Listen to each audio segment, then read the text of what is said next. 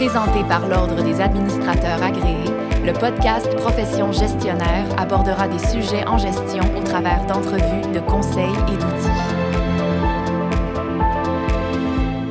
La rentabilité d'une entreprise ne passe pas seulement par les ventes. Gérer efficacement son entreprise pour augmenter ses profits lorsque les interruptions et les urgences sont multiples, ça demeure un défi. Il faut prendre le temps de s'arrêter pour repenser où va l'argent des ventes que l'entreprise fait chaque année. Ça nous amène à nous poser la question suivante.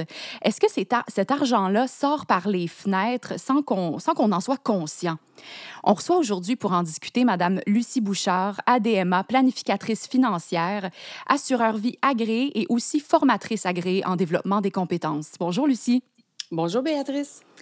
Est-ce que tu pourrais nous parler de la réalité que vivent la majorité des gestionnaires quand, quand vient le temps pour eux de regarder leurs profits? Oui, tout à fait. Écoute, la société a enseigné aux entrepreneurs que s'ils voulaient faire plus de profit, ils devaient faire plus de ventes.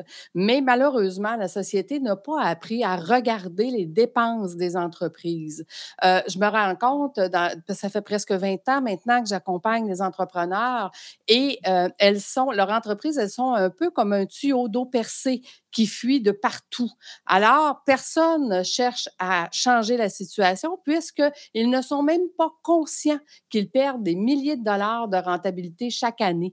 effectivement, c'est pour ça qu'on dit que l'argent sort par les fenêtres et ils n'en sont pas conscients. Pour te donner quelques exemples, euh, tu vois, une petite entreprise de 10 employés, on était capable de trouver 10 800 dollars d'économie juste avec les télécoms. Euh, ou bien euh, une entreprise déménagement, exemple, ces machines de paiement, parce qu'il euh, n'y avait pas le bon fournisseur, on a économisé 500 dollars par mois. Donc, c'est énorme pour une entreprise, le genre d'économie qu'on peut faire. Euh, un autre exemple que je peux te donner, c'est qu'au niveau de la CNESST euh, versus, exemple, une mutuelle de prévention, on peut aller chercher 40 ou 50% d'économie, ne serait-ce que juste sur le coût de la CNESST. Ce sont quelques exemples qui démontrent bien que les entreprises euh, perdent de l'argent puis ils n'en sont pas conscients. C'est vrai qu'effectivement, sous cet angle-là, ça peut vraiment donner l'impression que le profit de l'entreprise disparaît très rapidement.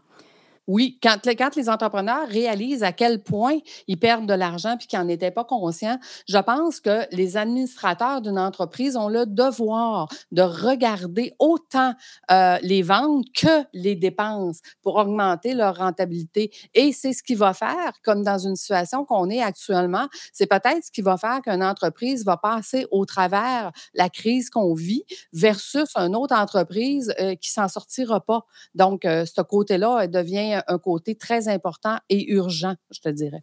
Mais comment on peut faire, comment un gestionnaire peut faire alors pour dresser un, tableau complet des dépenses qui sont superflues, disons? Est-ce qu'il devrait faire appel, par exemple, à un professionnel ou, ou même passer chaque poste de l'entreprise au peigne fin, par exemple? Mais écoute, dans le passé, il y avait euh, une, seule façon de faire, c'était d'engager des CFO, donc euh, des gens compétents ou des contrôleurs qui coûtaient euh, énormément d'argent.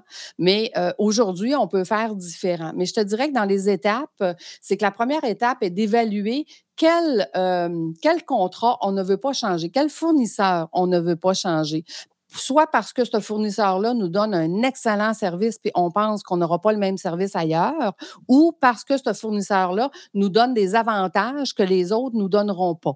À partir de là, est-ce que ce fournisseur-là, on peut le négocier? Oui, tout à fait. Même si on veut le conserver, il est quand même bon d'aller voir si on paye le juste prix. Parce que c'est pas juste faire des économies, là, c'est vraiment d'aller chercher le juste prix.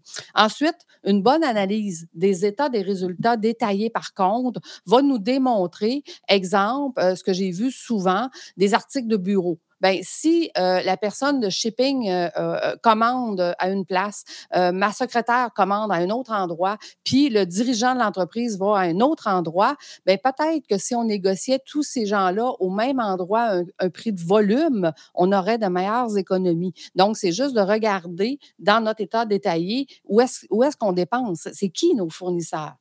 Ensuite, certains fournisseurs, il faut absolument aller en soumission pour savoir ça va être quoi notre meilleur prix. Par contre, je te dirais que euh, les, fournisseurs potentiels de chaque catégorie des dépenses, comme les télécoms ou les assurances, on est obligé d'aller en soumission parce qu'on ne pourra pas avoir, à moins de faire euh, les 108 euh, compagnies d'assurance au Québec, on ne pourra pas avoir le meilleur prix. Je te dirais que d'autres fournisseurs sont des revendeurs et non des fournisseurs directs. Ça, je parle surtout, mettons exemple des machines de paiement. Bien, quand on fait affaire avec un revendeur, c'est évident que ça va nous coûter beaucoup plus cher que quand on fait affaire avec un fournisseur direct. et je te dirais que la tâche, la tâche n'est pas simple à réaliser. Et c'est pour cette raison que la plupart des gens euh, le font faire soit à l'externe ou qu'ils ne le font carrément pas du tout parce que pour eux, ça devient une charge lourde et beaucoup trop lourde pour eux. Mais dans le fond, si je comprends bien, quand on prend le temps de négocier avec les fournisseurs, ça peut être aussi rentable que d'essayer de faire plus de ventes. Ah oui, tout à fait. Euh, imaginez une entreprise qui augmente ses ventes, puis qui en même temps va baisser ses coûts, euh, que ce soit ses coûts de fabrication, ses coûts de production. Donc, cette entreprise-là va être deux fois plus rentable. Et parce qu'on va être deux fois plus rentable, on va pouvoir réinvestir dans l'entreprise. Mais les économies c'est pas juste des économies d'argent. On peut faire des économies, exemple, d'impôts.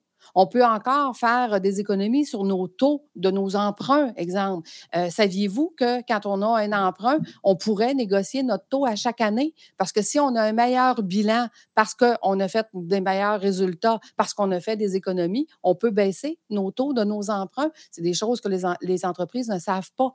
On peut aussi faire des économies sur nos dépenses ou sur la productivité. Pour te donner un exemple, on dit souvent que le temps, c'est de l'argent.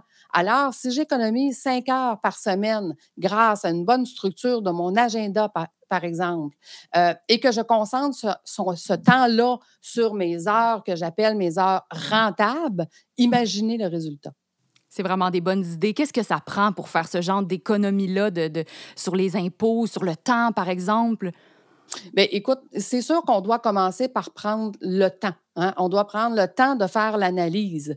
Euh, ça peut demander beaucoup de temps si on le fait soi-même. Ça nous est arrivé à plusieurs occasions que euh, juste négocier les télécoms, on pouvait y passer de 4 à 12 heures pour euh, chacun des fournisseurs, pour avoir le meilleur, premièrement, l'analyse de qu'est-ce qu'on a, puis d'avoir le meilleur tarif. Ensuite, on doit connaître quel est le meilleur tarif du meilleur client de notre fournisseur. Si je ne le sais pas, quel est son meilleur tarif, bien, je vais avoir tendance à accepter la première offre qu'il me fait.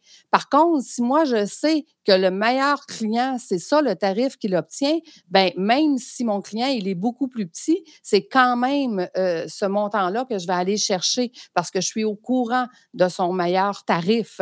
Donc ça aussi, ça, ça vient jouer dans la balance. Il faut aussi avoir un détachement envers le fournisseur.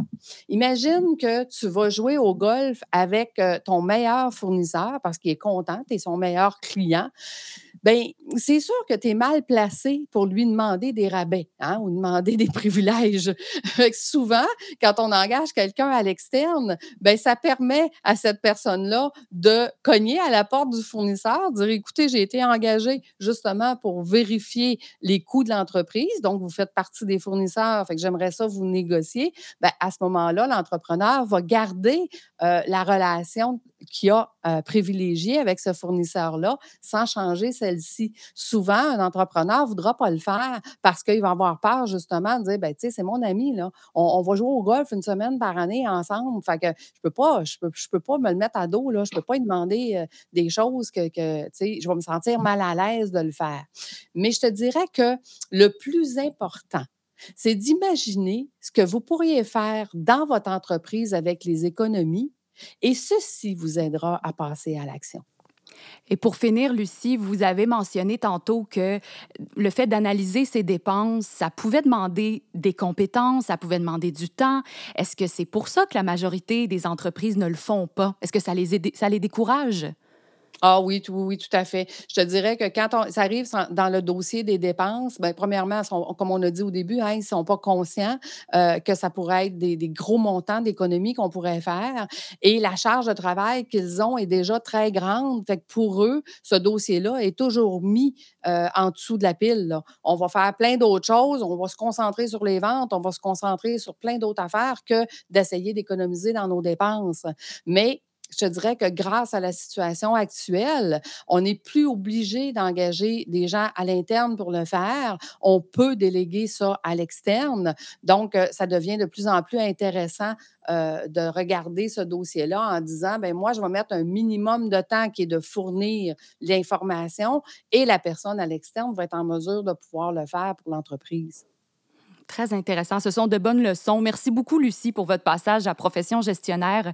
Donc, à retenir parmi tout ce qui a été expliqué aujourd'hui, analyser les dépenses, c'est aussi important que de faire des ventes, essentiellement, et que par conséquent, quand on prend le temps de, faire ces analyses-là ou de déléguer la tâche à l'externe, ça devient extrêmement payant pour l'entreprise.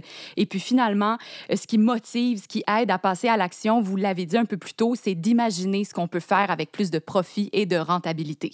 C'était Lucie Bouchard, ADMA, planificatrice financière, assureur vie agréée et formatrice agréée en développement des compétences.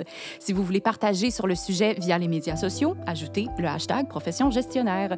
Merci à tous les auditeurs et auditrices. À la prochaine. Merci beaucoup, Lucie. Merci, Béatrice. C'est un plaisir.